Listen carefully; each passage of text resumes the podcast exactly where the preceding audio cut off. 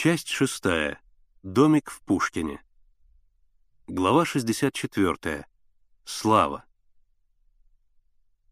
Все письма были в одинаковых конвертах. Аккуратным почерком на них был выведен адрес.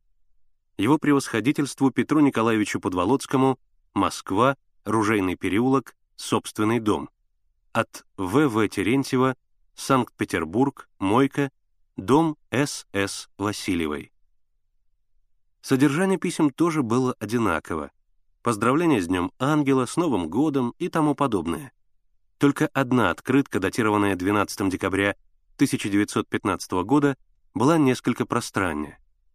«Уважаемый Петр Николаевич», — писал мне Терентьев, — «пишу с вокзала. До поезда 30 минут, и я, к сожалению, лишен возможности лично засвидетельствовать вам свое почтение. Задержался в Пушкине, а к месту назначения должен явиться не позднее 15-го сего месяца. Какова бы ни была моя судьба, Остаюсь искренне преданный вам В. Терентьев.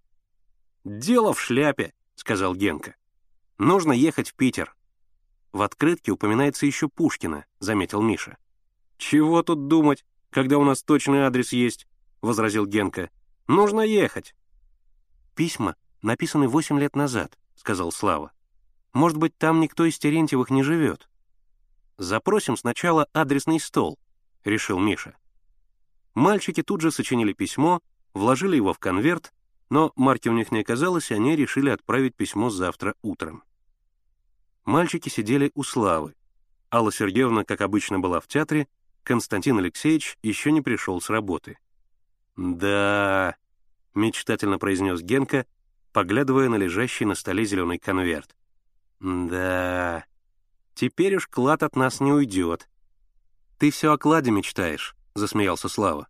«А что?» — Генка упрямо тряхнул головой. «Я все точно узнал. В те времена все боялись Берона и прятали от него сокровища. Это я точно узнал». «Что ты еще узнал?» — насмешливо спросил Миша. «Еще я узнал», — невозмутимо продолжал Генка, «что тому, кто найдет клад, принадлежит 25%. Так что нужно свою долю сразу забрать, а то будешь за ней целый год ходить», — добавил он деловито. Мальчики засмеялись. Потом Слава посмотрел на друзей и сказал. «Конечно, я ни в какой клад не верю. Но, допустим, там действительно сокровища. Нам достанется какая-то их часть. Что мы будем с ней делать?» «Я уж давно решил», — воскликнул Генка. «Что?» «Ты первый скажи, тогда и я скажу». «Если там действительно клад», — сказал Слава, «то я бы отдал его на детский дом или санаторий для ребят. «Нет уж, пожалуйста», — замотал головой Генка. «Свою долю можешь на это дело отдавать, а моей я сам распоряжусь. Детдомов у нас хватает, и вообще, скоро никаких беспризорных не останется. Если по-серьезному говорить, так нужно, чтобы на эти деньги в Москве, в самом центре, построили большой стадион с катком, футбольным полем и теннисной площадкой. Вот. Для ребят вход бесплатный, а всяких контролеров и билетеров за версту не подпускать. Все распределили, ничего не забыли? Насмешливо спросил Миша. Видишь ли, Миша, улыбаясь, сказал Слава. Это, конечно, не всерьез, но скажи, если там действительно клад, то на какое дело ты его отдашь? Не знаю, сказал Миша. Я об этом не думал. И ни в какой клад я не верю. А я верю, сказал Генка. Обязательно стадион построим. А детские дома, санатории это все Славкины фантазии. Ты еще придумай какую-нибудь музыкальную школу построить». «А что в этом такого?» — обиделся Слава. «Думаешь, стадионы нужнее, чем музыкальные школы?» «Сравнил. Музыкальные школы. Эх ты! Вообще, Славка, тебе нужно как следует подумать о своем будущем». «То есть?» «Чего то есть? Если ты хочешь, чтобы тебя приняли в комсомол, то надо серьезно подумать о своем будущем». «Почему?» «Будто и не знаешь», — усмехнулся Генка. «Ведь ты музыкантом собираешься стать?» «Допустим. Что же из этого?» «Как что? Ведь ты на сборе был? Беседу о задачах комсомола слышал? Что Коля говорил? Он говорил, что задача комсомольцев — строить коммунизм, так?» «Так. Но при чем тут музыка?» «Как при чем? Все будут строить, А ты будешь на рояле тренькать? Этот номер не пройдет. Ты много построишь. Тоже строитель нашелся. Обиделся Слава. Конечно. Генка развеселился. Конечно. Кончу семилетку, поступлю в фабзавуч, буду металлистом, настоящим рабочим. Меня в комсомол и без кандидатского стажа примут. Мы с Мишей это давно решили. Правда, Мишка?» Миша медлил с ответом. На последнем сборе отряда Коля читал речь Ленина на третьем съезде комсомола. И одно место в этой речи поразило Мишу. Поколение, которому сейчас 15 лет, увидит коммунистическое общество и само будет строить это общество. И оно должно знать, что вся задача его жизни есть строительство этого общества. Миша много думал над этими словами. Они относились прямо к нему, к Генке, к Славе. Задача всей их жизни — строить коммунизм. То же самое говорил ему Полевой. «Будешь для народа жить, на большом корабле поплывешь». Это и значит строить коммунизм. Жить для народа, а не для себя. А как же Слава? Разве он для себя будет сочинять музыку? Разве песня не нужна народу? А интернационал? Миша посмотрел на Славу и сказал, «Не беспокойся, Слава. Я думаю, тебя примут в комсомол». Глава 65. Константин Алексеевич. Послышался шум открываемой двери. Кто-то раздевался в коридоре, снимал калоши, сморкался. «Папа пришел», — сказал Слава. Продолжая сморкаться в большой носовой платок, Константин Алексеевич вошел в комнату. Всегда красные, его щеки были теперь пунцовыми от мороза. Плохо повязанный галстук обнажил большую медную запонку на смятом воротничке. Маленькие заплывшие глазки смотрели насмешливо и добродушно. «Ага, пионеры!» — приветствовал он мальчиков. «Здравствуйте!» Он поздоровался за руку с каждым, в том числе и со Славой. Мы ведь сегодня с тобой еще не виделись?» Вслед за Константином Алексеевичем вошла домработница Даша и начала накрывать на стол. Константин Алексеевич вымыл руки, повесил полотенце на спинку стула и сел за стол. Слава перевесил полотенце в спальню и вернулся в столовую. «О чем беседовали?» Константин Алексеевич заметил лежащий на столе конверт, взял его в руки, начал рассматривать. «Петроград, адресный стол. Кого это вы разыскиваете?» «Так, одного человека». Слово забрал у отца письмо и спрятал в карман. «Ну-ну, дела секретные», — засмеялся Константин Алексеевич, отщипывая и жуя хлеб. «Так э, о чем беседовали? О чем разговор?» «Мы, папа, о разных специальностях говорили. Кто кем будет?» — ответил Слава. «Хм, ну и что же?» Кто куда? Мы так, неопределенно. Просто разговаривали. Все же... Константин Алексеевич посыпал суп перцем, хлебнул. Все же... Я музыкантом буду, а они, Слава показал на ребят, пусть сами скажут. Вон Генка говорит, что комсомолец не может быть музыкантом. Я этого не говорил, запротестовал Генка. Как не говорил? Вон Миша слыхал. Значит, вы меня не поняли. Что я сказал? Генка посмотрел на Константина Алексеевича. Я сказал, что кроме музыки надо иметь еще какую-нибудь специальность, чтобы быть полезным. Генка слукавил совершенно обдуманно, потому что хорошо знал главный предмет разногласий между Константином Алексеевичем и Славой. «Ай да Генка!» — сказал Константин Алексеевич. «Молодец! Вот об этом и мы со Славой часто беседуем. Специальность обязательно надо иметь. В жизни нужно на ногах стоять твердо, а там, пожалуйста, хоть канарейкой пой. «Все же я буду музыкантом», — сказал Слава. «Пожалуйста, кто тебе мешает? Бородин тоже был как будто неплохим композитором, а ведь химик, а? Химик». Константин Алексеевич отодвинул тарелку, вытер салфеткой губы. «Не обязательно быть именно химиком. Можно и другую специальность избрать, но чтобы ремесло было настоящее. Разве музыка, театр, живопись, вообще искусство — это не ремесло? — возразил Слава. Только ремесло — это такое воздушное. Константин Алексеевич пошевелил в воздухе пальцами. «Почему же воздушное?» — не сдавался Слава. «Разве мало людей искусства прославили Россию? Чайковский, Глинка, Репин, Толстой».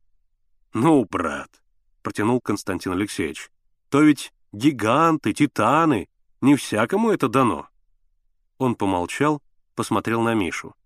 «Ну, а что Миша скажет по этому поводу?» «Я согласен со Славкой», — сказал Миша. «Если он хочет быть музыкантом, то и должен учиться на музыканта. Вот вы говорите, он должен получить специальность. Значит, он пойдет в ВУЗ, станет инженером, а потом это дело бросит, будет музыкантом? Зачем же он тогда учился? Зачем на него государство тратило деньги? На его месте мог бы учиться кто-нибудь другой. У нас ведь не так много вузов». «Да», Константин Алексеевич задумчиво крошил хлеб. «Да, не сговорится, видно мне с вами. Я ведь человек старой закалки». Он встал, заходил по комнате. «Я ведь и сам не берюк, понимаю. В молодости в спектаклях участвовал, чуть было актером не стал. Вот и жена у меня актриса. Я понимаю, молодость, она всегда жизнь за горло берет. Он шумно вздохнул. «Да здесь дело совсем в другом».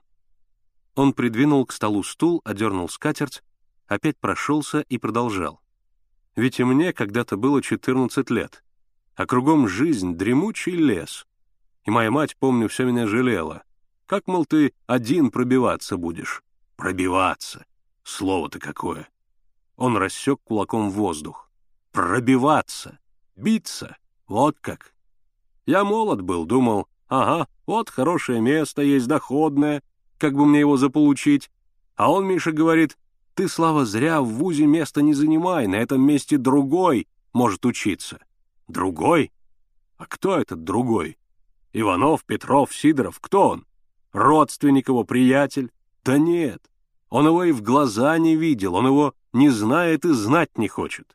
Ему важно, чтобы государство еще одного инженера получило, вот он о чем печется». «Разве это плохо?» — улыбнулся Слава. «Я не говорю, что плохо». Константин Алексеевич молча прошелся, потом остановился против Генки. «Вот, Генка, разбили они нас, а?» «Почему это нас?» — возразил Генка. «Вас, а не нас». «Как это так?» — искренне удивился Константин Алексеевич. «Ведь ты только что поддерживал мою точку зрения». «О, — протянул Генка. «Это когда было?» И отошел в сторону. «Единственного союзника потерял», — развел руками Константин Алексеевич. «Ну, а ты сам кем собираешься быть?» «Я пойду во флот служить», — объявил Генка. «У него семь пятниц на неделе», — засмеялся Слава. «Полчаса назад он собирался в Фабзавуч, а теперь во флот. Сначала в Фабзавуч, а потом во флот», — хладнокровно ответил Генка. «Так-так. Ну, а ты, Миша?» «Не знаю. Я еще не решил». «Он тоже в Фабзавуч собирается», — крикнул Генка. «Я знаю». «А потом поступит в коммунистический университет». «Брось ты, Генка», — перебил его Миша. «Да», — покачал головой Константин Алексеевич. «Далеко вы прицеливаетесь. А я думал, Миша, ты будешь девятилетку кончать». «Не знаю», — нехотя ответил Миша. «Маме трудно». «Его не отпустят», — сказал Слава. «Он первый ученик». «Учиться буду вечерами», — сказал Миша. «Очень многие комсомольцы днем работают, а вечером учатся. В общем, там видно будет». Он посмотрел на часы, обрамленные бронзовыми фигурами. Взгляд его поймал мгновенное движение большой стрелки, дернувшейся и застывшей на цифре 9 без четверти двенадцать. Мальчики стали собираться домой. «Ну-ну», — весело сказал Константин Алексеевич, пожимая им на прощание руки. «А на меня не сердитесь. Уж я-то желаю вам настоящей удачи». Глава 66. Переписка. Пришел ответ адресного стола. «На ваш запрос сообщаем», — говорилось в нем, что для получения справки об адресе нужно указать год и место рождения разыскиваемого лица. «Поди знай, где и когда родилась эта самая Мария Гавриловна», сказал Генка. «Нет, надо ехать в Питер». «Успеем в Питер», — сказал Миша. А этот ответ — чистейший бюрократизм и формализм. Напишем секретарю комсомольской ячейки. Они сочинили такое письмо. Петроград, адресный стол, секретарю ячейки РКСМ. Дорогой товарищ секретарь, извините за беспокойство, дело очень важное. До войны 1914 года в Петрограде на улице Мойки, дом СС Васильевой, проживали гражданин Владимир Владимирович Терентьев, его жена Ксения Сигизмундовна и мать Мария Гавриловна. Пожалуйста, сообщите, живут они там или куда переехали. Не все, конечно, потому что Владимир Владимирович взорвался на линкоре, а мать и жена, наверное, живы. Мы уже запрашивали, но от нас требуют год и место рождения, что является чистейшим бюрократизмом. Вам, как секретарю РКСМ, нужно обратить на это самое серьезное внимание и выжечь каленым железом. С пионерским приветом Поляков, Петров, Эльдаров. Ребята отправили письмо и стали дожидаться ответа. Приближался конец первого полугодия. Ребята много занимались, да и в отряде хватало работы. Не было почти ни одного свободного вечера. Работа в подшефном детском доме, занятия в мастерских Дома пионеров, сбор звена, заседание учкома, комсомольский день. Мальчики уже не пропускали ни одного открытого собрания ячейки. Кружки занимали всю неделю. А в воскресенье с утра проходил общий сбор отряда. Кроме того, Мишина звено переписывалась с пионерами Хемшица в Германии, пионерами Орехово-Зуевского района и с краснофлотцами. А ведь надо было еще раза два-три в неделю побывать на катке. Ребята приходили на каток вечером, торопливо переодевались на тесных скамейках и, став на коньки, несли свои вещи в гардероб. Коньки деревянно стучали по полу. Этот дробный стук речитативом выделялся в общем шуме раздевалки, окутанной клубами белого морозного воздуха, врывающегося с катка через поминутно открываемые двери. Взрослые конькобежцы раздевались в отдельной комнате. Они выходили оттуда, затянутые в черные трико. Ребята с почтительным восхищением шептали «Мельников, Иполитов, Ушин». Пятна фонарей освещали снежные полосы на льду. По кругу двигались катающиеся, странные в бесцельности своего движения. Они двигались толпой, но каждый ехал сам по себе. В одиночку, парами, перегоняя друг друга, новички ехали осторожно, высоко поднимая ноги, неуклюже отталкиваясь и двигаясь по инерции. Все ребята ездили на Снегурочках, Нурмисе и только один Юра Стоцкий на Норвежках. Одетый в черный вязаный костюм, он катался только на беговой дорожке. Нагнувшись вперед, заложив руки за спину, эффектно удлиняя через ножку на поворотах. Всем своим видом он показывал полное пренебрежение к другим ребятам. Миша и Слава не обращали внимания на Юру, но Генка никак не мог спокойно переносить Юрина высокомерие и однажды, выехав на круг, попробовал гоняться с Юрой. Генка ездил на коньках очень хорошо, лучше всех в школе, но разве мог он на снегурочках угнаться за норвежками? Он позорно отстал от Юры на целых полкруга. После этого случая все начали дразнить Генку. Ездили за ним и кричали «Эй, валенки, даешь рекорд!» Генка с досады перестал посещать каток. По улицам на коньках тоже не бегал. Он ходил мрачный и однажды объявил Мише и Славе, что приглашает их прийти к нему в субботу на день рождения. Мальчики удивились. «С собственным угощением?» «Угощение мое, подарки ваши», Глава 67. День рождения Генки. В субботу вечером друзья пришли к Генке и изумленно вытаращили глаза при виде праздничного стола. На краю его свистел струйками пара самовар с расписным чайником на верхушке. В середине были расставлены тарелки с различным угощением.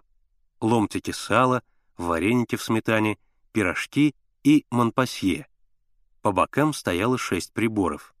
У стола хлопотала Агриппина Тихоновна. «Вот это да!» — протянул Миша. «Ай да Генка!» «Ничего особенного», — небрежно произнес Генка. «Прошу». Он театральным жестом пригласил их к столу. «Что ты, Геннадий, сразу к столу приглашаешь?» — сказала Агриппина Тихоновна. «Еще гости должны прийти». «Кто?» — спросили мальчики. Генка покраснел. «Мишка Коровин. А больше никто, ей-богу, никто». «А это для кого?» Миша показал на шестой прибор. «Это? Ах, это. Это на всякий случай. Мало ли, вдруг кто-нибудь придет». «На какие капиталы ты все это оборудовал?» — спросил Миша. Генка ухмыльнулся. «Это уж дело хозяйское». Он повернулся к Агриппине Тихоновне, но не успел остановить ее. «Отец прислал», — сказала Агриппина Тихоновна. «Я говорю, тебе, Геннадий, этих продуктов на месяц хватит. А он и слушать не хочет. Давай на стол и дело с концом». «Весь в отца», — добавила она не то с осуждением, не то с восхищением. «Даже конфеты прислал», — сказал Миша. «Нет», — сказала Агриппина Тихоновна. «Монпасье Геннадий сам купил. Коньки-то он продал». «Тетя!» — закричал Генка. «Ведь я вас просил». «Чего уж там?» — отмахнулась Агриппина Тихоновна. «Оно и лучше. Валенок не напасешься». «Если бы я знал, что ты ради фасона продал коньки, — сказал Миша, то я бы к тебе в гости не пришел. Я и без коньков проживу, — мотнул головой Генка.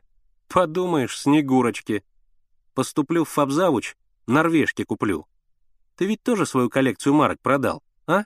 Зачем? Нужно было, — уклончиво ответил Миша. Я знаю, — сказал Генка. Ты на кожаную куртку копишь. Хочешь на настоящего комсомольца походить? Может быть, — неопределенно ответил Миша. Славка свои шахматы тоже продал. «Да?» — удивился Генка. «Костяные шахматы? Зачем?» «Надо было», — тоже уклончиво ответил Слава. Раздалось три звонка. «К нам», — сказала Агриппина Тихоновна, и пошла открывать. В комнату вошел Миша Коровин, одетый в форменное пальто и фуражку труд колониста. Он поздоровался с ребятами, разделся, вынул из кармана пачку папирос «Бокс» и закурил. «Как дела?» — спросил его Миша. «Движутся помаленьку. Вчера на четвертый разряд сдал. Сколько ты теперь будешь получать?» «Рублей девяносто», — небрежно ответил Коровин, вытащил из кармана часы размером с хороший будильник, приложил их к уху и сказал. «Никак к мастеру не соберусь. Почистить надо. Покажи». Генка взял в руки часы и тоже послушал. «Хоть что надо». «Ничего, ход», — сказал Коровин. Пятнадцать камней». Он спрятал часы в карман куртки. «Ячейку у нас организовали. Комсомола. Я уж заявление подал». 90 рублей в месяц и часы ребята с трудом на выдержали, но это уже было свыше их сил. Они еще пионеры, только мечтают о комсомоле, а Коровин уже заявление подал. «Нас тоже скоро в комсомол передают», — сказал Миша. «Прямо из отряда». При этом он искоса посмотрел на Генку и Славу. Они важно молчали, как будто Миша действительно сказал правду. «Знаете, кого к нам в колонию прислали?» — спросил Коровин. «Кого?» «Борьку Жилу». «Ну, ага. За ножны-то отец его чуть не убил. Сбежал он тогда. Теперь у нас». «И как он?» «Ничего, исправляется». Снова раздалось три звонка. Агриппина Тихоновна пошла открывать.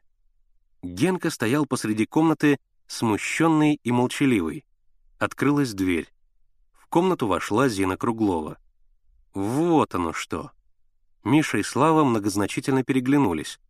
Генка стоял, не двигаясь, затем, протянув руки к столу, пролепетал. «Прошу». Зина прыснула. Все расхохотались. Тогда Генка оправился, стал в торжественную позу и объявил. «Дорогие гости, Принимаю поздравления и подарки. Прошу не толкаться и соблюдать очередь». Зина смеялась без передышки. Такая уж она смешливая. Она подарила Генке клоуна, своими взлохмаченными волосами, очень похожего на именинника. «Замечательно», — сказал Генка. «Девочки, как всегда, отличаются аккуратностью. Чем порадуют меня мальчики?» «Ах, да», — спохватился Миша. «Чуть не забыл». Он открыл свою сумку и вытащил оттуда пакет. Он с таким серьезным видом разворачивал его, что все молчали и напряженно следили за его руками. Миша разворачивал пакет медленно, не торопясь, и взволнованное молчание присутствующих, казалось, не доходило до него. Когда остался один последний лист, и уже ясно обрисовывались контуры какого-то длинного предмета, Миша остановился и оглядел всех. Генка подался вперед. Миша развернул лист. В его руках блеснуло стальное лезвие конька. Норвежка. Генка осторожно взял в руки конек. Сначала он молча его разглядывал, потом провел ногтем по лезвию, приложил к уху, щелкнул и, наконец, проговорил. «Здорово! А где второй?» Миша развел руками. «Только один, второго не достал». У Генки вытянулось лицо. «Ничего», — вздохнул Миша. «Поездишь пока на одном, а там видно будет».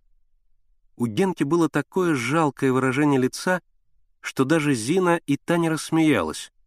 А уж как смешно было представить себе Генку, бегающим по катку на одном коньке. Генка положил конек на табурет, глубоко вздохнул и упавшим голосом произнес. «Ну что ж, прошу к столу». «Погоди», — остановил его Слава. «У меня ведь тоже подарок есть». Он засунул руку в портфель, долго шарил там и вытащил второй конек. «Разыграли!» — взвизгнул Генка, потом замолчал, внимательно посмотрел на друзей и медленно произнес. «Значит, коллекция, шахматы, кожаная куртка. Ладно, — перебил его Миша, — обойдем для ясности». Глава 68. Пушкина. Наконец пришел ответ из Петрограда. «Здравствуйте, ребята. Ваше письмо попало ко мне. По карточкам Терентьевых много, но все не те. Бывшая домовладелица Васильева, которую я специально посетила, сказала, что Терентьев с женой действительно проживали у нее до войны, а мамаша жила где-то под Москвой. Вот все, что я могла узнать. Насчет бюрократизма вы не правы. В Петрограде проживает несколько тысяч Терентьевых, и без точных данных адрес дать невозможно. С комсомольским приветом, Куприянова. «Вот», — сказал Миша, — «учитесь, как пользоваться достижениями науки и техники». «Какая же тут техника?» — спросил Генка. «Почтовая связь разве не техника?» Вот так действуют рассудительные люди, а безрассудные летят неизвестно куда. Генка в ответ съязвил. «Тебя она тоже здорово поддела с бюрократизмом». «Здорово поддела». «Ничего не здорово», — сказал Миша. «Но не в этом дело. В воскресенье поедем в Пушкино и с собой возьмем лыжи». «Зачем лыжи?» — удивился Слава. «Для конспирации». В ближайшее воскресенье друзья сошли на станции Пушкина. В руках у каждого были лыжи и палки. Вдоль высокой деревянной платформы с покосившимся павильоном тянулись занесенные снегом ларьки. За ларьками во все стороны расходились широкие улицы в черной кайме полисадников. Они замыкали квадраты дачных участков, где протоптанные в снегу дорожки вели к деревянным домикам с застекленными верандами. Только голубые дымки над трубами оживляли пустынный поселок. «По одной стороне туда, по другой обратно», — сказал Миша. «Главное — не пропустить ни одной таблички». «Целый год проищем», — сказал Слава. «Лучше в сельсовете спросить». «Нельзя», — возразил Миша. «Поселок маленький, это вызовет подозрение. «Кого нам бояться?» — сказал Генка. «Старушка сама обрадуется, когда мы клад найдем». «Ты ее в глаза не видел, а рассуждаешь», — сказал Миша. «Поехали». Они проискали целый день, но дома Терентьевой не нашли. «Так ничего не выйдет», — сказал Слава, когда мальчики снова собрались на станции. «Половина домов без табличек. Нужно в сельсовете спросить».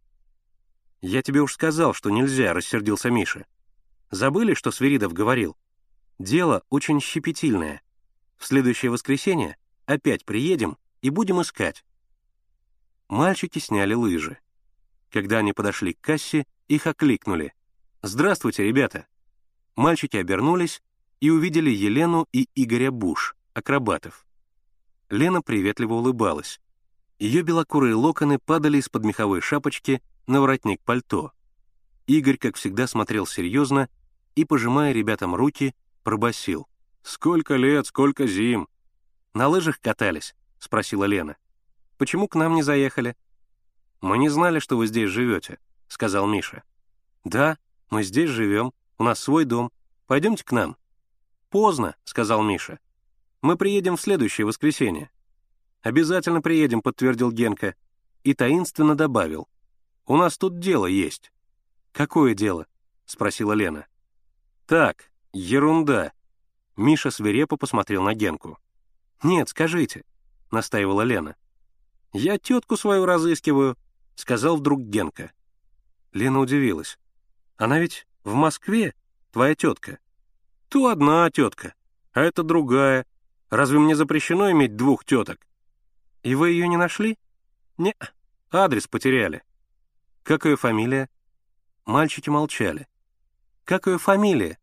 Или вы фамилию тоже потеряли?» «Ее фамилия Терентьева, а зовут Мария Гавриловна», — неожиданно сказал Миша. «Вы не знаете ее?» «Терентьева? Мария Гавриловна?» «Знаю», — сказала Лена. «Она живет рядом с нами. Пойдемте, мы вам покажем». Глава 69. Никитский. «Имейте в виду», — говорил по дороге Миша, «тетке нельзя говорить, что Генка ее ищет». «Почему?» «Это длинная история. Она думает, что Генка умер, ее нужно сначала приготовить. Если и так прямо и бухнуть, то у нее от радости может разрыв сердца случиться. Здоровье у нее очень хрупкое, тем более такой племянничек, сами видите. Мы с ней почти не знакомы, — сказала Лена. Она живет очень замкнуто. Вообще, — продолжал Миша, — абсолютно никому не говорите. И папе своему не говорите. Папа умер, — сказала Лена. Миша смутился. «Извини, я не знал», и, помолчав, спросил. Как же вы теперь? Одни живем, работаем с Игорем, два Буш-2, воздушный аттракцион. Они подошли к домику Бушей. Вот здесь она живет. Лена показала на соседний дом.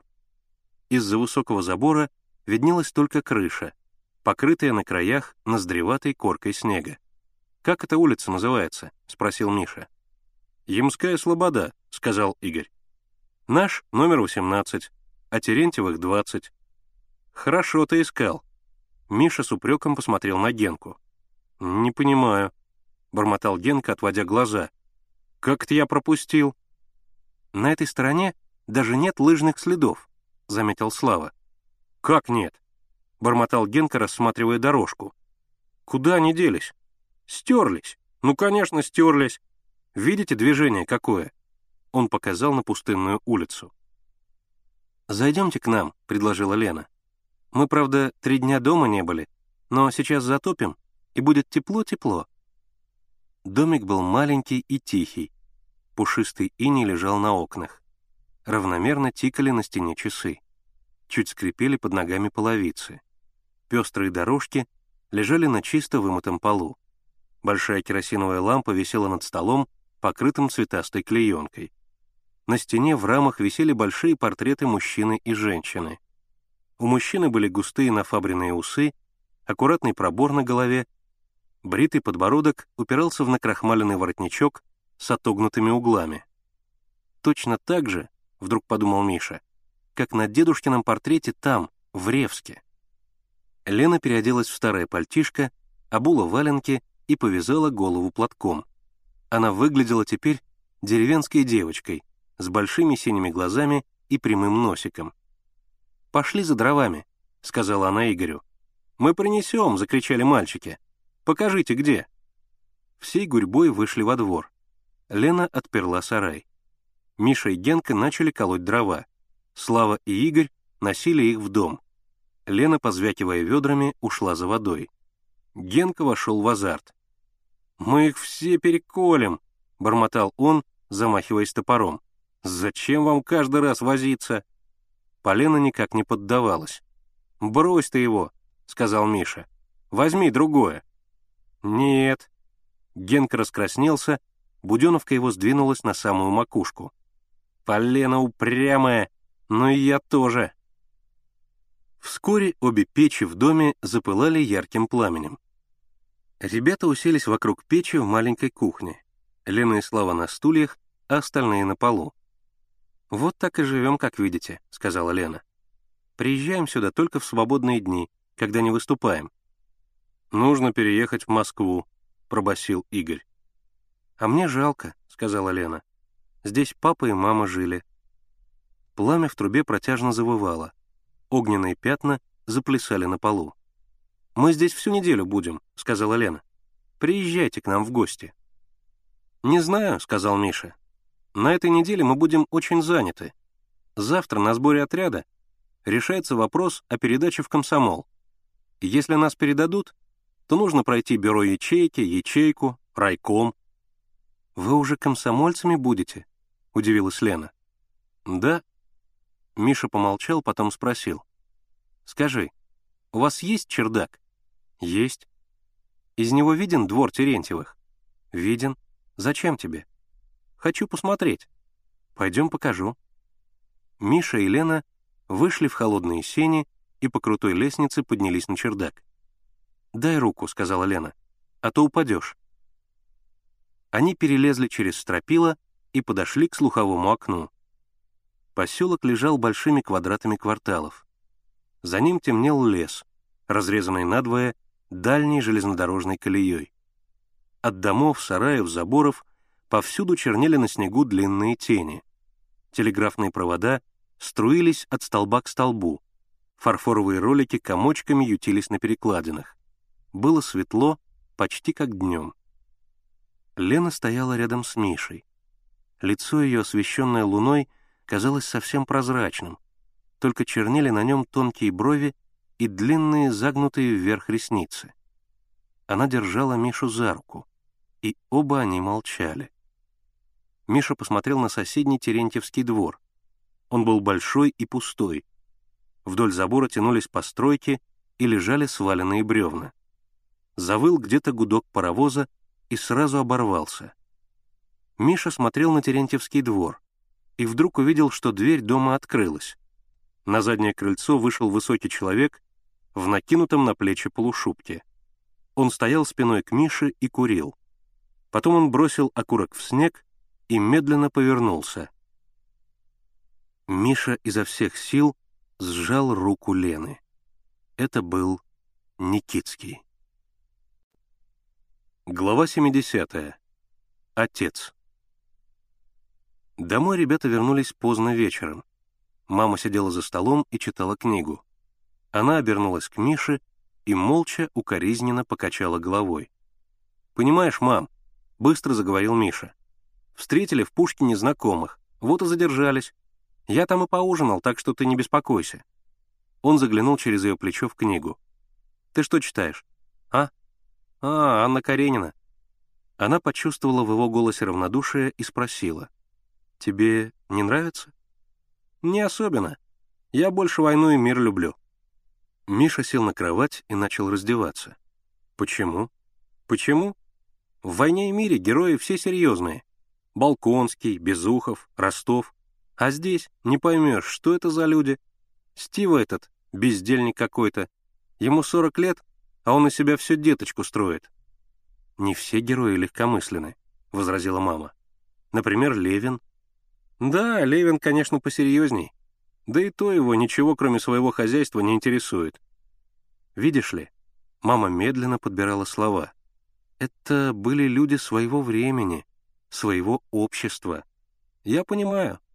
Миша уже лежал под одеялом, заложив руки под голову. Это великосветское общество. Но и в «Войне и мире» тоже рисуется великосветское общество. А посмотри, какая разница. Там люди имеют какие-то цели, стремления, сознают свой долг перед обществом. А здесь не поймешь, для чего живут эти люди. Например, Вронский, Стива. Вот скажи, ведь человек должен иметь какую-то цель в жизни? «Конечно, должен», — сказала мама. «Но, по-моему, каждый из героев Анны Карениной имеет цель. Правда, эти цели сугубо личные. Например, личное счастье, жизнь с любимым человеком, маленькие цели, но все же цели. Миша поднялся на локте. «Какая же это цель, мама? Если так рассуждать, то каждый человек имеет цель. Выходит, у алкоголика тоже есть цель — каждый день пьянствовать, и у Непмана — деньги копить. Я вовсе не о такой цели говорю. А какой же? Ну, как бы тебе сказать? Цель должна быть возвышенной, понимаешь? Благородной. Все же... Ну, например, мы вот на днях разговаривали с Константином Алексеевичем. Он сам рассказывал. Раньше он служил только из-за денег. Где больше платят, там и служит. Значит, у него цель невозвышенная. А если он сейчас работает круглые сутки и хочет восстановить фабрику, чтобы у нас в стране было много товаров, значит, у него цель благородная. Может быть, я привел неудачный пример, но я так понимаю. Чем же он виноват? Ведь раньше он не мог ставить себе такой цели. Он работал у капиталиста, и, конечно, ничто, кроме жалования, его не интересовало. Значит, он не должен был работать, — решительно ответил Миша. Ведь папа не работал на капиталистов. Не совсем так. Мама качнула головою. Папе приходилось работать и у капиталистов. Это совсем другое дело. Он работал, чтобы заработать на существование. Но ведь не это было главным в его жизни. Ведь он был революционер и отдал жизнь за революцию. Значит, у него была в жизни самая возвышенная, самая благородная цель. Они помолчали. «Знаешь, мама», — сказал Миша, — «я себе очень хорошо представляю папу. Мне вот кажется, что он никогда ничего не боялся». «Да», — сказала мама, — «он был очень смелый человек». «И потом», — продолжал Миша, — «мне кажется, что он никогда не думал о себе, о своем благополучии, и самое высшее для него были — интересы партии». Они замолчали. Миша знал, что маме тяжело вспоминать об отце, и он больше не задавал ей вопросов. Потом мама закрыла книгу, потушила свет и тоже легла в постель. А Миша еще долго лежал с открытыми глазами, всматриваясь в лунные блики, скользившие по комнате. Разговор с матерью взволновал его. Может быть, только сейчас, когда они говорили о цели в жизни, он впервые отчетливо почувствовал, что детство кончается, и он вступает в жизнь и, думая о своем будущем, он не хотел никакой другой жизни, кроме такой, какую прожил отец и такие люди, как отец. Люди, отдавшие свою жизнь великому делу революции. Глава 71. Генкина ошибка. О том, что он видел Никитского, Миша рассказал товарищу Свиридову. Свиридов велел ребятам ждать и в Пушкино больше не ездить. Впрочем, другие заботы владели теперь нашими друзьями. Совет отряда постановил передать в комсомол группу пионеров. В их числе Мишу, Генку, Славу, Шуру Агуреева и Зину Круглову. Ячейка РКСМ уже их приняла, и они готовились к приемной комиссии райкома. Миша очень волновался. Ему никак не верилось, что он станет комсомольцем.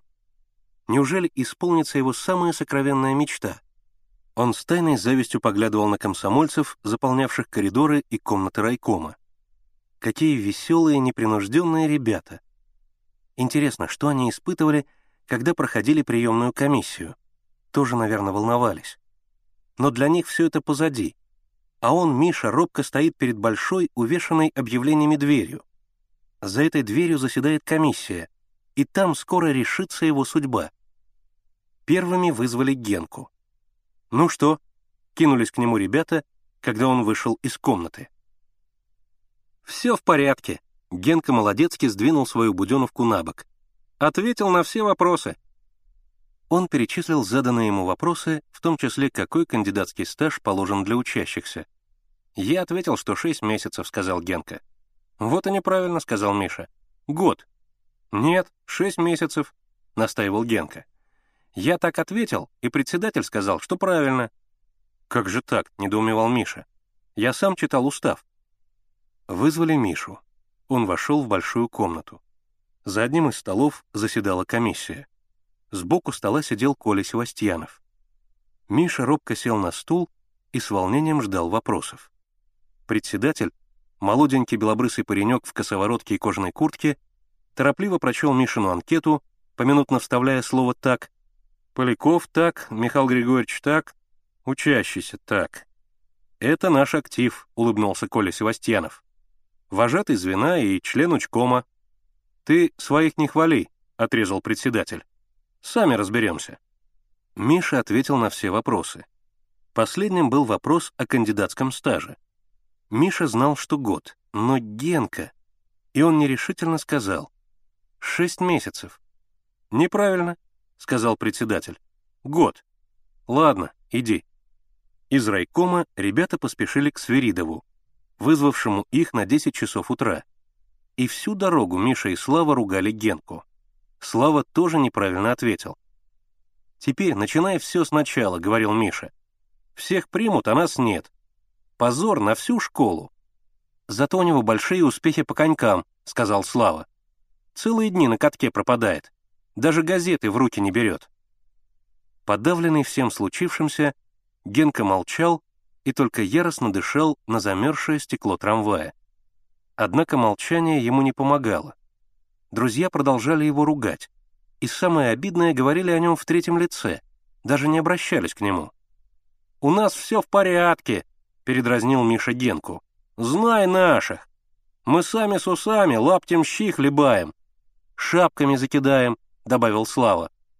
«Он все о кладе мечтает», — не унимался Миша. Все клад и клад. Какой кладовщик нашелся. Он в миллионеры метит, добавил Слава, но более мягко. Ему, видно, стало жаль удрученного Генку. Они доехали до большого здания, где внизу их ожидал пропуск в комнату 203 к товарищу Свиридову. «Что же вы, друзья, опаздываете?» — строго спросил Свиридов, когда они явились к нему. «В райкоме задержались, на приемной комиссии», ответил Миша. «Ого!» Свиридов поднял брови. «Поздравляю молодых комсомольцев!» Мальчики сокрушенно вздохнули. «Что вы?» — спросил Свиридов и внимательно посмотрел на них. «Что случилось?» «Провалились», — глядя в сторону, сказал Миша. «Провалились?» — удивился Свиридов. «На чем?» «На вопросе о кандидатском стаже. Это я виноват», — угрюмо произнес Генка. А на остальные вопросы как вы ответили? Как будто правильно. Что же вы горюете? Рассмеялся Свиридов. Из-за одного неправильного ответа вам не откажут. Кто хочет и достоин быть комсомольцем, тот им будет. Так что не огорчайтесь. А теперь, ребята, приступим к делу. Слушайте меня внимательно. Никитский упорно именует себя Сергеем Ивановичем Никольским. При этом он ссылается на ряд свидетелей, в том числе и на Филина. Свиридов усмехнулся. Хотя после пропажи ножен они все передрались. Филин сваливает на филателиста, филателист на Филина. Между прочим, он внимательно посмотрел на ребят. Свой склад они заблаговременно ликвидировали. Видимо, их кто-то спугнул. Мальчики покраснели и молча уставились в пол. «Да», — едва заметно улыбнувшись, повторил Свиридов. Кто-то их спугнул. А сейчас будет точная ставка между каждым из вас и Никитским. Вы должны рассказать все, что знаете. На все вопросы отвечайте честно, так, как оно есть на самом деле, ничего не выдумывая. Теперь идите в соседнюю комнату и ждите. Когда надо будет, вас вызовут. Да, еще. Свиридов вынул из ящика кортик и протянул его Мише. Когда я спрошу, из-за чего Никитский убил Терентьева, то ты, Поляков, предъявишь кортик. Глава 72. Очная ставка. Сначала вызвали Славу, за ним Генку и, наконец, Мишу. Когда Миша вошел в комнату, за столом, кроме Свиридова, сидел еще один пожилой человек в флотской форме с трубкой во рту. Генка и Слава чинно сидели у стены держа на коленях свои шапки. У дверей с винтовкой в руках стоял часовой. В середине комнаты против стола Свиридова сидел на стуле Никитский. Одетый в защитный френч, синие галифе и сапоги, он сидел в небрежной позе, положив ногу на ногу. Его черные волосы были аккуратно зачесаны назад. Блестящие солнечные блики двигались по комнате. Когда Миша вошел, Никитский бросил на него быстрый колючий взгляд. Но здесь был не Ревск и не будка обходчика. Миша смотрел прямо на Никитского. Он смотрел на Никитского и видел полевого, избитого и окровавленного, разобранные рельсы и зеленое поле, по которому бегали кони, потерявшие всадников. «Вы знаете этого человека?» — спросил Свиридов и указал на Никитского. «Знаю». «Кто он такой?» «Никитский, Валерий Сигизмундович», — твердо ответил Миша, продолжая смотреть на Никитского. Никитский сидел не шевелясь. «Расскажите подробно, откуда вы его знаете?» — сказал Свиридов. Миша рассказал о налете на Ревск, о нападении на эшелон, о складе Филина. «Что вы на это скажете, гражданин Никитский?» — спросил Свиридов. «Я уже сказал», — спокойно ответил Никитский. «У вас есть более авторитетные показания, нежели измышления этого ребенка. Вы продолжаете утверждать, что вы Сергей Иванович Никольский?» «Да», и вы проживали в доме Марии Гавриловны Терентьевой как бывший подчиненный ее сына Владимира Владимировича Терентьева. Да? Она может это подтвердить. Вы продолжаете утверждать, что Владимир Владимирович Терентьев погиб при взрыве линкора? Да? Это всем известно. Я пытался его спасти, но безуспешно. Меня самого подобрал катер. Значит, вы пытались его спасти? «Да. Хорошо. Теперь вы, Поляков, скажите». Свиридов помедлил и, не отрывая пристального взгляда от Никитского, спросил. «Не знаете ли вы, кто застрелил Терентьева?» «Он!» — решительно ответил Миша и показал на Никитского. Никитский сидел по-прежнему не шевелясь. «Мне Полевой рассказывал. Он сам видел». «Что вы на это скажете?» — обратился Свиридов к Никитскому. Никитский криво усмехнулся. «Это такая нелепость. И после этого живу в доме его матери. Если вы склонны верить таким бредням... Поляков, какие у вас есть доказательства?»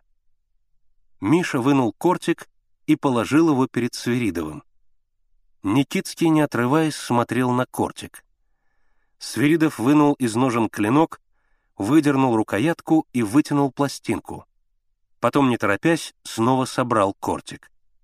Никитский неотступно следил за его руками. «Ну-с, гражданин Никитский, знаком вам этот предмет?» Никитский тяжело откинулся на спинку стула. «Я впервые его вижу». «Продолжаете упорствовать», — спокойно сказал Свиридов и положил кортик под бумаги. «Пойдем дальше. Введите свидетельницу Марию Гавриловну Терентьеву», — приказал он часовому. В комнату медленно вошла высокая пожилая женщина в черном пальто и черном платке, из-под которого выбивались седые волосы. «Пожалуйста, садитесь», — Сверидов указал на стул. Она села на стул и устало закрыла глаза. «Гражданка Терентьева, назовите имя этого человека», — сказал Свиридов. «Сергей Иванович Никольский». Не поднимая глаз, тихо произнесла Терентьева. «Где, когда и при каких обстоятельствах вы с ним познакомились?» «Во время войны он приезжал ко мне с письмом от сына. Как звали вашего сына?» «Владимир Владимирович». «Где он?» «Погиб». «Когда?» 7 октября 1916 года при взрыве линкора «Императрица Мария». Вы уверены, что он погиб именно при взрыве? Конечно.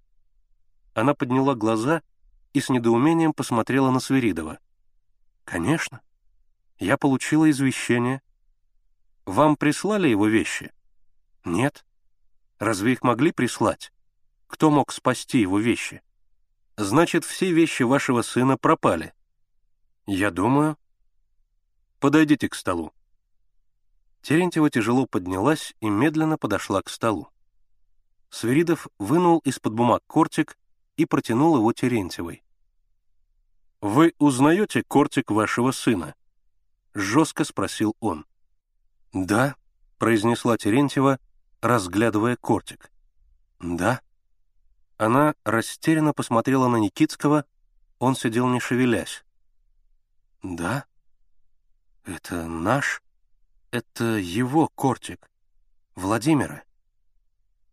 «Вас не удивляет, что все вещи вашего сына погибли, а кортик остался цел?» Терентьева ничего не отвечала. Пальцы ее дрожали на краю стола. «Вы молчите», — сказал Свиридов. «Тогда ответьте мне, я вас спрашиваю в последний раз. Кто этот человек?» Он указал на Никитского. «Никольский?» Едва слышно произнесла Терентьева. «Так вот». Свиридов встал и протянул руку по направлению к Никитскому. «Он — убийца вашего сына». Терентьева покачнулась, дрожащие ее пальцы впились в край стола. «Что?» — задыхаясь, прошептала она. «Что вы сказали?» Не глядя на нее, Свиридов сухим официальным голосом прочитал.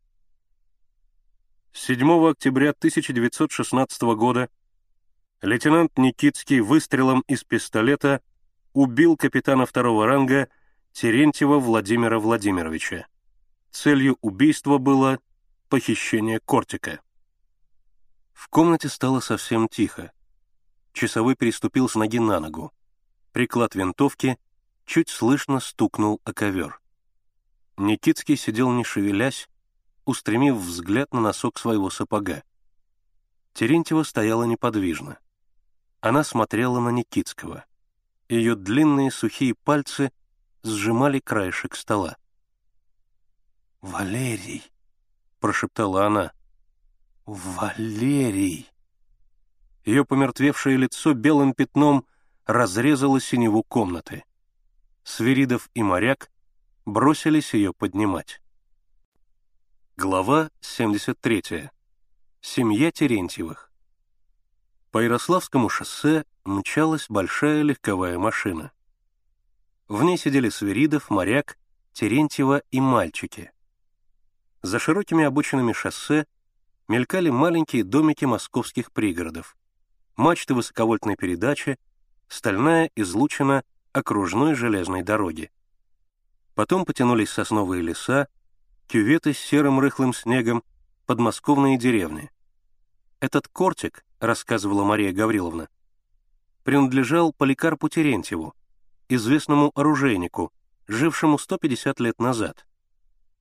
По преданию, он вывез его с востока во время одного из своих походов. Миша толкнул ребят и многозначительно поднял палец. При Елизавете Петровне, продолжала Мария Гавриловна, Поликарп Терентьев попал в опалу, претерпел ряд злоключений и удалился в свое поместье, где устроил в доме тайник. Вероятно, его принудили к этому обстоятельству того тревожного времени, а может быть, страсть к механике — которой отличался старик. В доме до сих пор сохранились сделанные им вещи.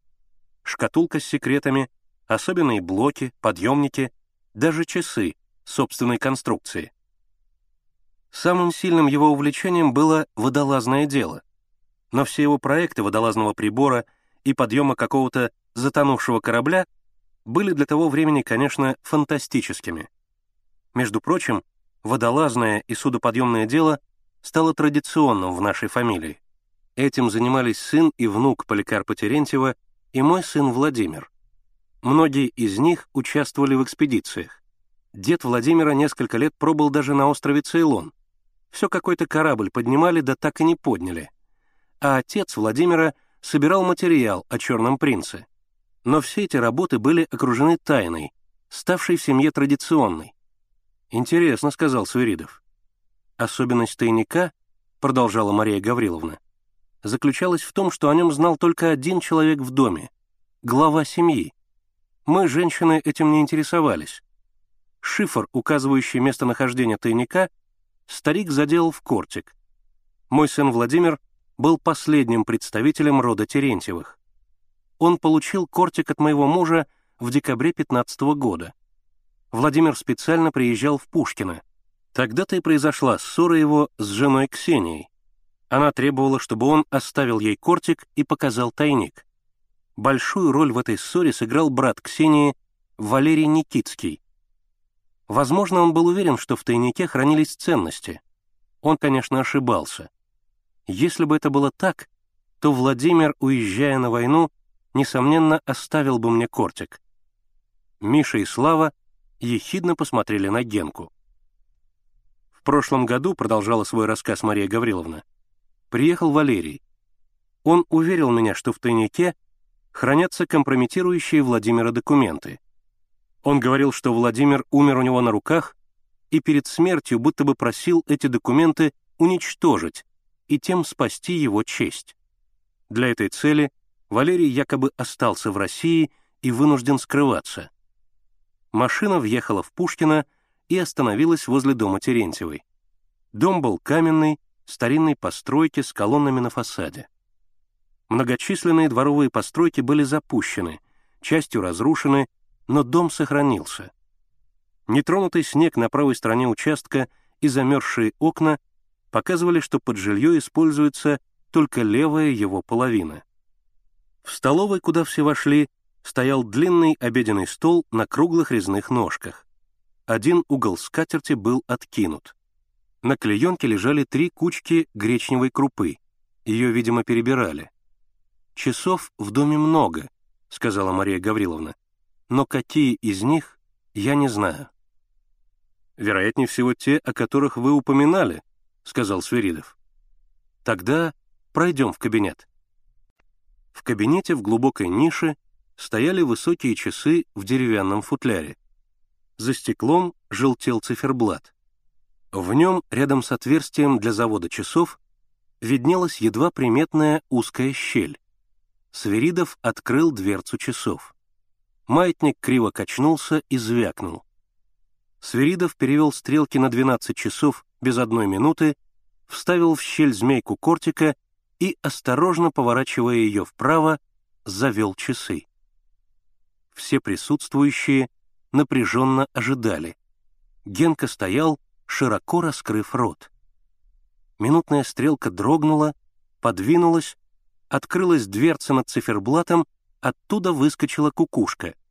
Она двенадцать раз прокуковала, потом часы захрипели, кукушка дернулась вперед, вслед за ней дернулась вся башня часов, открывая верхнюю часть футляра. Футляр был с двойными стенками. Хитроумие тайника заключалось в том, что снаружи башня часов и футляр казались неотделимыми, сделанными из цельного куска дерева. Только после завода часов змейкой внутренняя пружина поднимала башню и открывала тайник, представлявший собой глубокий квадратный ящик, наполненный бумагами.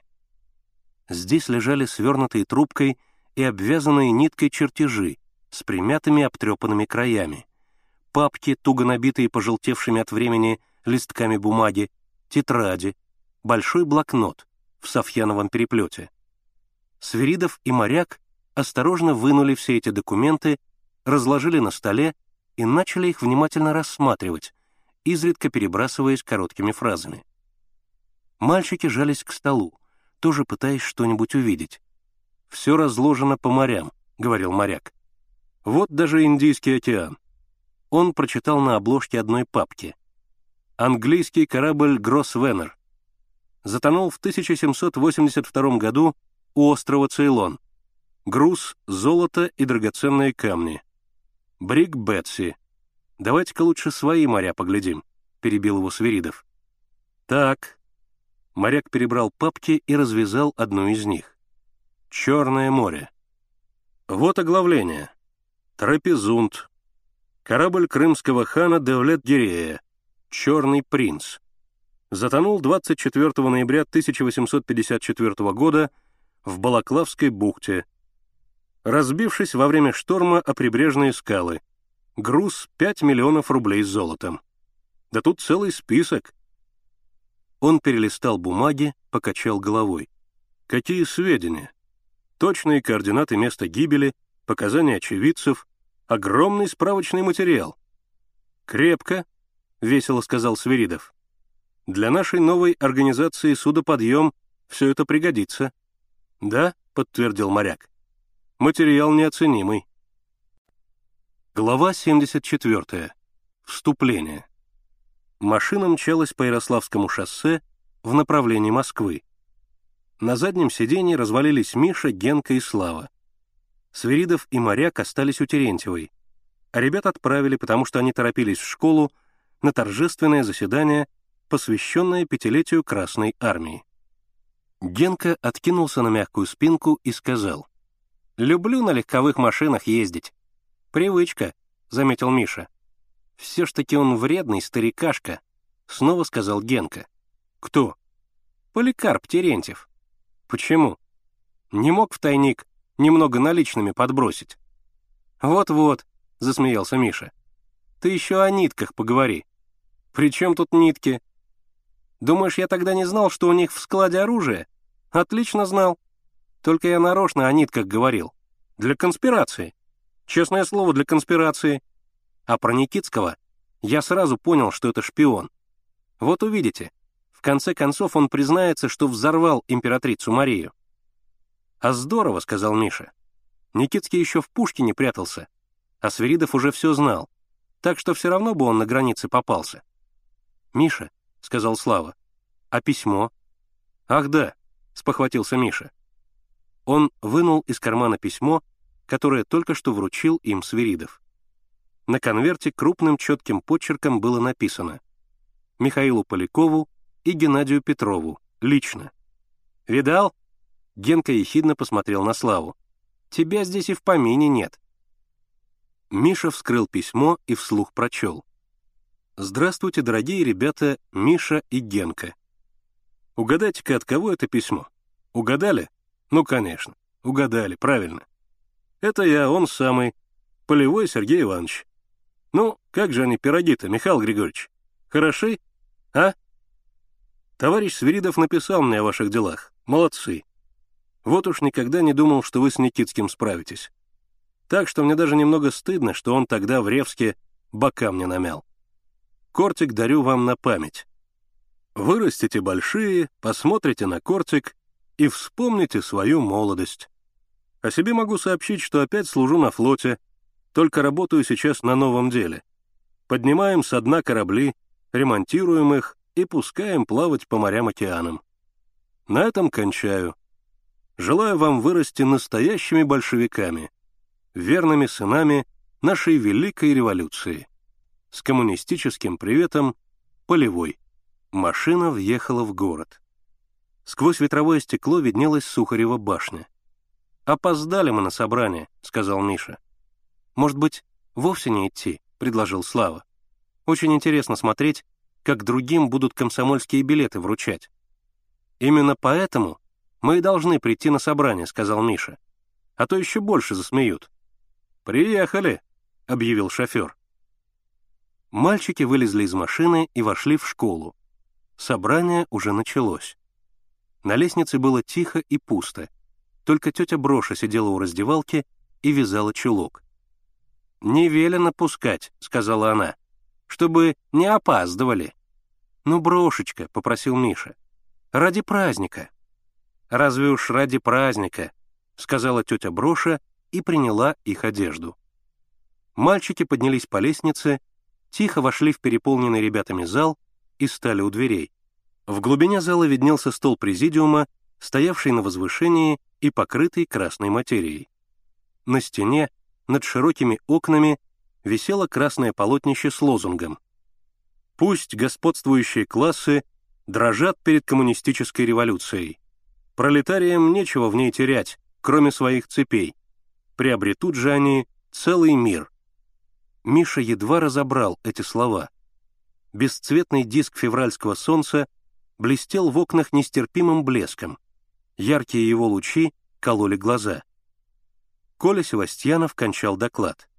Он закрыл блокнот и сказал, «Товарищи, этот день для нас тем более торжественен, что сегодня решением Бюро Хамовнического районного комитета РКСМ принята в комсомол первая группа лучших пионеров нашего отряда, а именно Приятели покраснели. Генка и Слава стояли потупившись, а Миша, не отрываясь до боли в глазах, смотрел через окно на солнце, и весь горизонт казался ему покрытым тысячью маленьких блестящих дисков. «А именно», — продолжал Коля и снова открыл блокнот. «Воронина Маргарита, Круглова Зинаида, Агуреев Александр, Эльдаров Святослав, Поляков Михаил, Петров Геннадий». Что такое? Не ослышались ли они? Приятели посмотрели друг на друга. И Генка в порыве восторга стукнул Славу по спине. Слава хотел дать ему сдачи, но сидевшая неподалеку Александра Сергеевна угрожающе подняла палец, и Слава ограничился тем, что толкнул Генку ногой. Потом все встали и запели «Интернационал». Миша выводил его звонким, неожиданно дрогнувшим голосом. Блестящий диск за окном разгорался все ярче и ярче. Сияние его ширилось и охватывало весь горизонт с очертаниями домов, крыш, колоколен, кремлевских башен. Миша все смотрел на этот диск, и перед глазами его стояли эшелон, красноармейцы, полевой в серой солдатской шинели и мускулистый рабочий, разбивающий тяжелым молотом цепи, опутывающие земной шар. Москва, 1946-1948 годы.